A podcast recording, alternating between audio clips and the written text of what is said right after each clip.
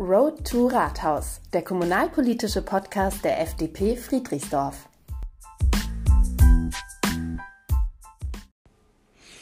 Hallo und herzlich willkommen zu einer weiteren Folge Road to Rathaus. Es ist die letzte Folge vor dem 14. März. Ich bin Christian Habrecht und mir gegenüber sitzt wie immer Jochen Kilp. Hallo Jochen. Ja, guten Morgen und hallo Christian. Jochen, wie jedes Mal möchte ich erstmal über die vergangene Woche sprechen da gab es ja die zehnte Tour der Möglichkeiten. Thema diesmal war Neustart nach Corona. Ich habe gehört, es haben sich total viele Leute eingewählt. Ich glaube, die Höchstzahl, die wir bis jetzt hatten bei irgendeiner Tour der Möglichkeiten. Wie war das? Also, was wurde besprochen und gab es irgendwelche Ergebnisse, die man aus dieser Tour der Möglichkeit mitnehmen konnte?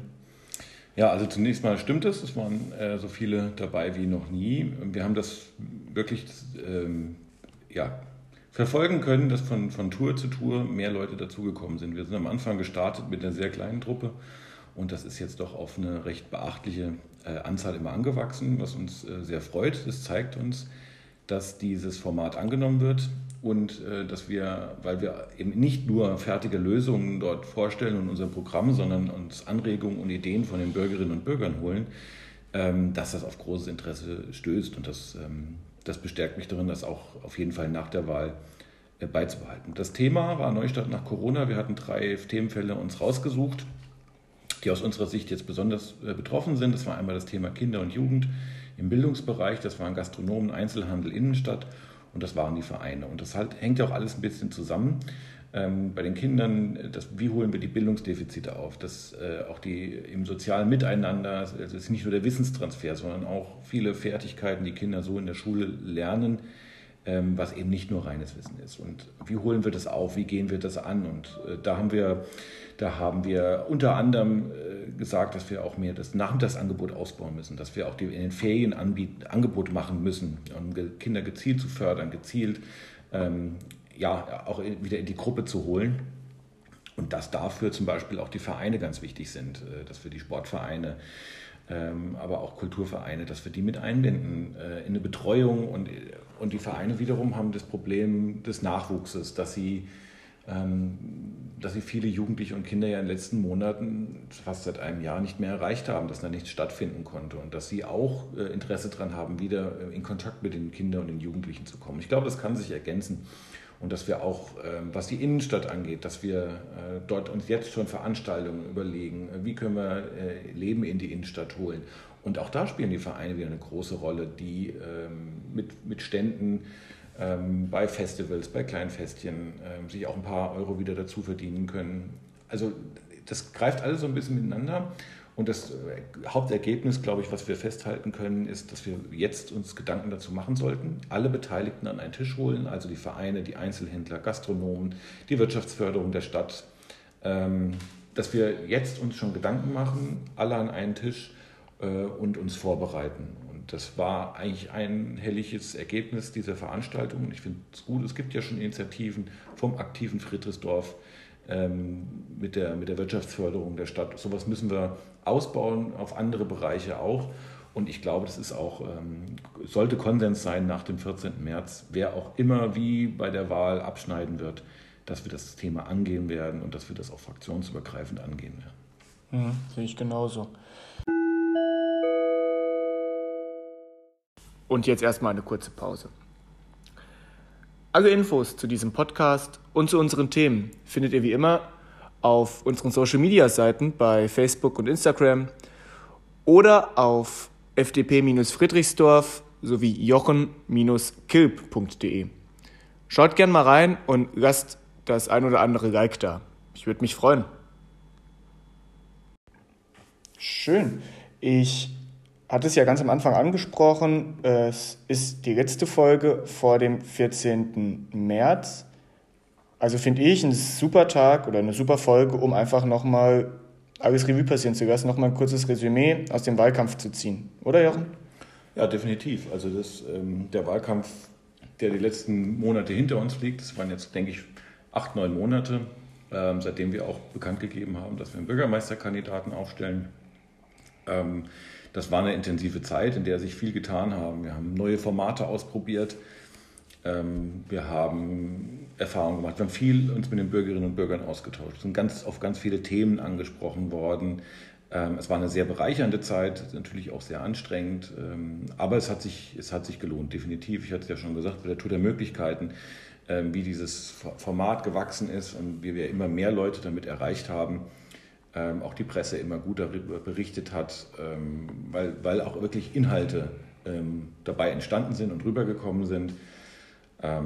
Ja, Plakate hatten wir überhaupt nicht auf dem Schirm, das glaube ich, hatten wir letztes Mal schon besprochen dass, die, dass uns wirklich Menschen, die wir bisher nicht, zu denen wir keinen Kontakt hatten, die wir nicht kannten, äh, uns angesprochen haben, äh, hier möchtet ihr nicht ein, Plakat oder ein Banner bei mir am Zaun aufhängen. Ähm, mhm. Diese Unterstützung, Menschen auch auf mich zukommen und sagen, äh, ich habe gesehen, ihr, ihr, habt diese Testimonials, äh, ich würde auch gerne eins für dich machen, was braucht ihr dafür?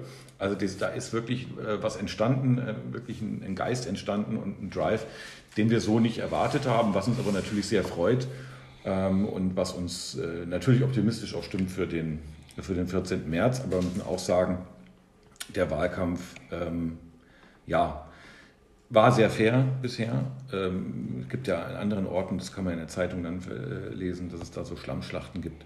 Das hatten wir zum Glück in Friedrichsdorf nicht. Ähm, natürlich gibt es hier und da mal immer äh, so einen Leserbrief oder mal eine Stichelei. Aber mein Gott, äh, das ist halt das gehört ein bisschen dazu.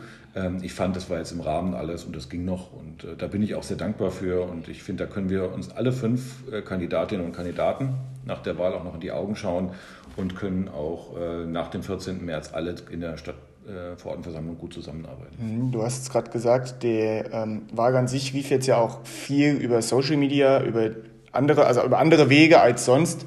Dennoch hatten sich ja viele Leute und Bürgerinnen und Bürger gewünscht, dass es trotzdem nochmal so einen Stand gibt, dass man dich persönlich nochmal treffen kann. Dem Wunsch bist du ja, oder sind wir ja als FDP nachgekommen. Und vergangenen Samstag gab es so einen Stand. In Friedrichsdorf am Landgrafenbrett standet ihr da, oder? Ja, genau. Wir standen auf dem Landgrafenplatz und wir hatten uns das auch nicht leicht gemacht. Wir hatten eigentlich gesagt, ähm, in der aktuellen Zeit macht es keinen Sinn, oder sollten wir unserer Verantwortung gerecht werden. Aber es haben uns wirklich viele angesprochen und gesagt, wir möchten ganz gerne auch mal äh, den Jochen Kilp und die Kandidatinnen und Kandidaten der FDP kennenlernen. Einfach mal auch live sehen, nicht nur äh, am Bildschirm und nicht nur in einem Prospekt, sondern auch mal live kennenlernen. Und deswegen haben wir uns dazu entschieden, äh, das in sehr, sehr abgespeckter Version, wir stehen immer nur zu zweit am Stand ähm, und ähm, wenn wir Gespräche führen, dann auf Abstand mit Maske ähm, ja, was natürlich dann auch zugeführt hat am Samstag, äh, dass sich äh, eine kleine Schlange gebildet hat. Also wie, auf wie am Stand, äh, wenn man ähm, am Obststand steht, äh, dass sich die Leute dann in die Reihe gestellt haben, und, um dann ein Gespräch mit uns zu führen. Alles sehr diszipliniert, ähm, aber ich muss trotzdem sagen, ähm, es hat sich ein bisschen komisch angefühlt. Ja? Wenn ich weiß, dass äh, manche Gewerbetreibenden, manche Gastronomen, Geschäfte noch nicht öffnen, öffnen dürfen. Die dürfen noch ihren Lebensunterhalt nicht selbst verdienen. Die müssen noch geschlossen halten. Und trotzdem stellen wir uns auf den, auf den Landgrafenplatz und ähm, die Bürger, um mit den Bürgern ein, äh, ein Gespräch zu führen. Ein bisschen äh, komisch fühlt sich das schon an, muss ich wirklich sagen. Ähm, das, natürlich würden wir uns wünschen, dass alle wieder öffnen dürfen, dass alle ähm, ihre Geschäfte ähm, machen können. Ähm, dass die das nicht dürfen, aber wir uns dahinstellen dürfen, war schon ein komisches Gefühl. Du hast es ja gerade schon gesagt, ähm, die Leute kamen, die standen in der Schlange, wir haben viel gemacht, Testimonials ähm, mit Plakaten. Würdest du jetzt aber den Wahlkampf, in der, also den nächsten Wahlkampf, angenommen es gäbe dann kein Corona mehr oder es wäre die Situation nicht so wie jetzt, würdest du den Wahlkampf dann nochmal ganz genauso machen wie jetzt oder doch anders? Ja, ein, Stück weit schon äh, anders, weil man hat definitiv gemerkt, dass äh, auch die, die Bürgerinnen und Bürger das, das einfordern, diesen direkten Kontakt, diese, äh, diesen persönlichen Austausch. Wir beide sind am Anfang des Wahlkampfs, ähm, haben Hausbesuche gemacht äh, an die Haustüren und das haben wir dann ja unterbrochen wegen Corona, weil die Zahlen hochgingen.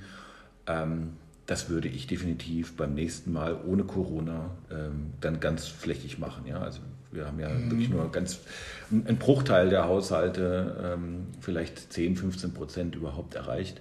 Und das würde ich beim nächsten Mal definitiv äh, gerne machen, dass wir alle Haushalte mit so einem Hausbesuch erreichen, weil da gibt es viele Ideen, Anregungen, Themen. ähm, die, wir, die wir vielleicht gar nicht, äh, deswegen gar nicht mitgenommen haben. Also diesen Austausch, den würde ich schon mehr machen. Und wir haben ja, das sehen wir ja von Thema Digitalisierung in allen Lebensbereichen, dass es eine gute Ergänzung ist, es aber nicht ersetzen kann. Und natürlich werden wir auch in Zukunft so digitale Formate weiterhin als Ergänzung ähm, anbieten und mit aufnehmen. Ähm, aber natürlich persönliche Veranstaltungen und das direkte Miteinander ähm, wird das nicht gänzlich ersetzen. Ja, Weil es ja auch im Endeffekt so ist, nicht jeder hat Social Media oder die Möglichkeit, sich ähm, in den sozialen Netzwerken dazu informieren. Da ist das Persönliche schon ähm, sehr wichtig, gebe ich dir vollkommen recht. Jetzt ist es ja so, man arbeitet mit dem Wahlkampf auf einen speziellen Tag hin. Mhm. Der Tag ist jetzt ja nicht mehr weit weg. Mhm. 14.3. steht an.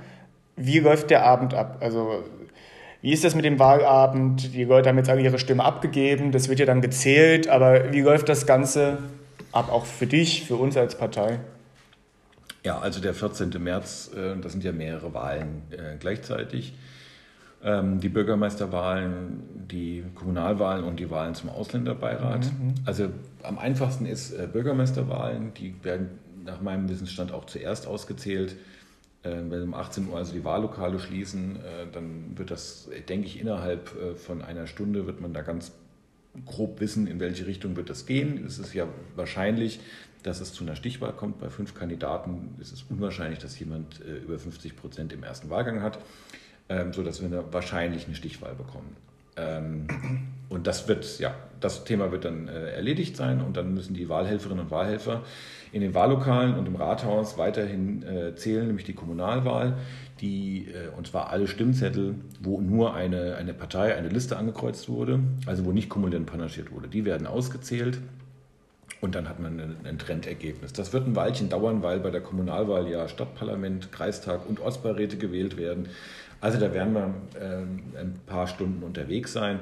Und deswegen, weil ja auch viele von uns in den Wahllokalen und im Wahlvorständen helfen, ähm, werden wir uns als, als FDP und die ganzen Unterstützer von unserem Wahlkampf, äh, werden uns ab 9 Uhr abends ähm, dann zusammenzoomen digital. Wir hatten eigentlich ein Lokal ja schon äh, gemietet und reserviert.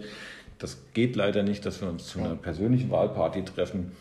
Ähm, deswegen werden wir uns dann digital zusammen äh, zoomen. Wir werden äh, vorher trotzdem, ähm, damit wir mal anstoßen können, ein bisschen was verteilen an Getränken und an Snacks, ähm, damit das ein äh, gemütlicher Abend wird. Und dann werden wir, ähm, werden wir das Wahlergebnis genießen, werden uns freuen, was wir erreicht haben, weil das äh, weil wir uns ja mit, mit der harten Arbeit und dem Einsatz und der tollen Unterstützung von vielen das auch verdient haben. Und dann gehe ich von aus, äh, dass wir dann ab dem Montag äh, die Ärmel wieder hochkrempeln äh, und uns dann ja, mit der Stichwahl beschäftigen. Jetzt ist es dieses Jahr ja sicherlich so, viele haben auch Corona-bedingt Briefwahl gemacht. Das wäre ja dann schon rum, also Briefwahl musste ja schon abgegeben werden. Und ich muss auch ganz ehrlich sagen, wenn man diese Wahlzettel sich mal angeguckt hat, die waren ja mindestens so groß wie so ein durchschnittliches Zeichenblockblatt irgendwie wenn nicht noch größer. Man hatte da Dutzende von Namen draufstehen.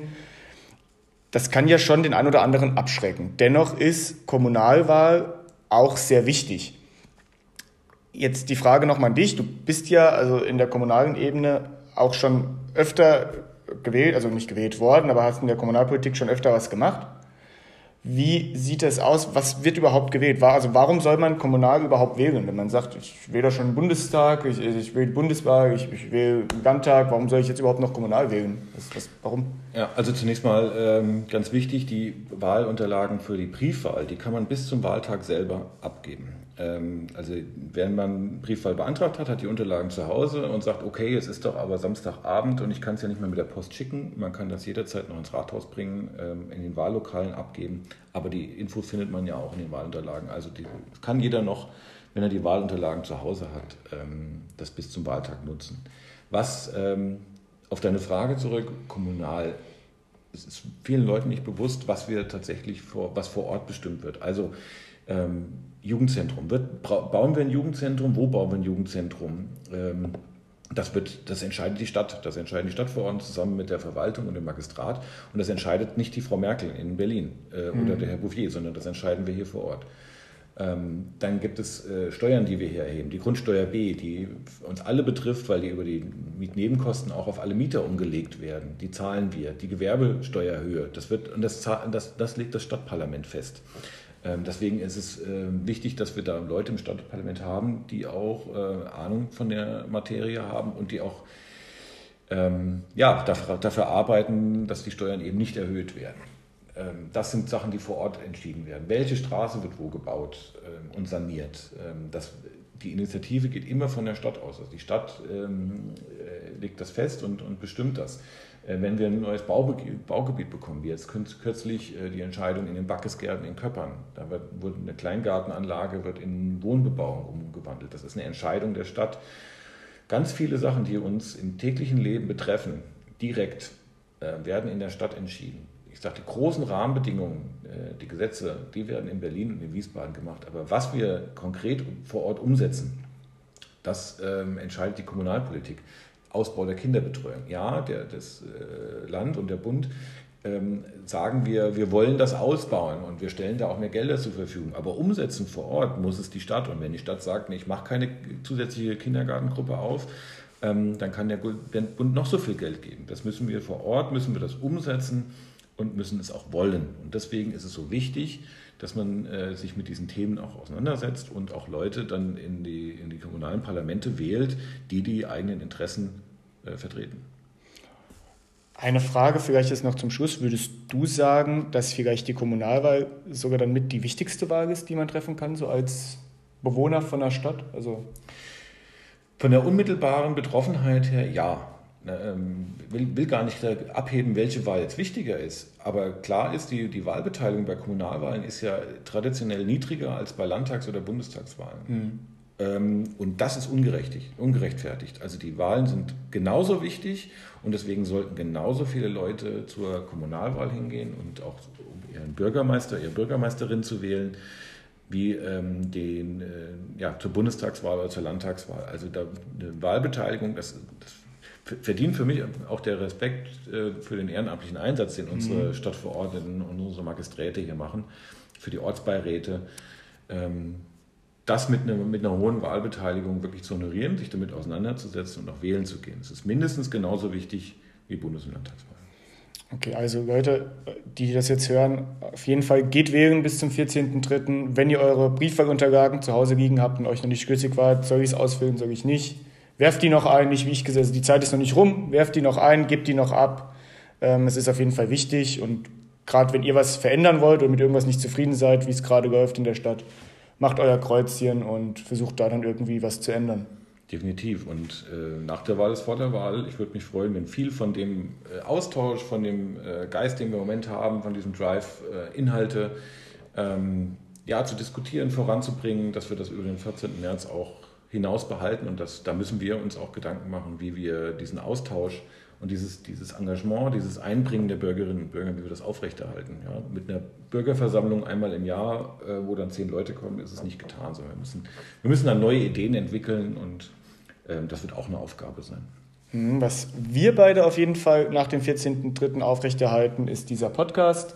Ähm, wenn ihr da weiter nichts verpassen wollt, ähm, Folgt uns gerne, abonniert diesen Podcast. Ähm, schaut auch mal auf unserer Instagram- und Facebook-Seite vorbei oder auf der Homepage ftp-friedrichsdorf.de. Wenn ihr noch mehr über Jochen wissen wollt, dann schaut auf seiner Homepage gerne vorbei, jochen-kilp.de. Wir würden uns alle freuen über Likes und Kommentare, die ein oder anderen Fragen, die ihr uns stellen möchtet. Und wenn wir einfach mit euch noch weiter in Interaktion treten könnten. Jochen, das war jetzt die letzte Folge vor dem 14.03. Wir sehen uns oder hören uns danach wieder. Ich würde sagen, bis dahin. Ja, vielen Dank, Christian. Bis dahin und nächstes Mal werfen wir da mal einen Blick auf die Ergebnisse vom 14. März. Ich freue mich schon. Jo, ciao. Ciao.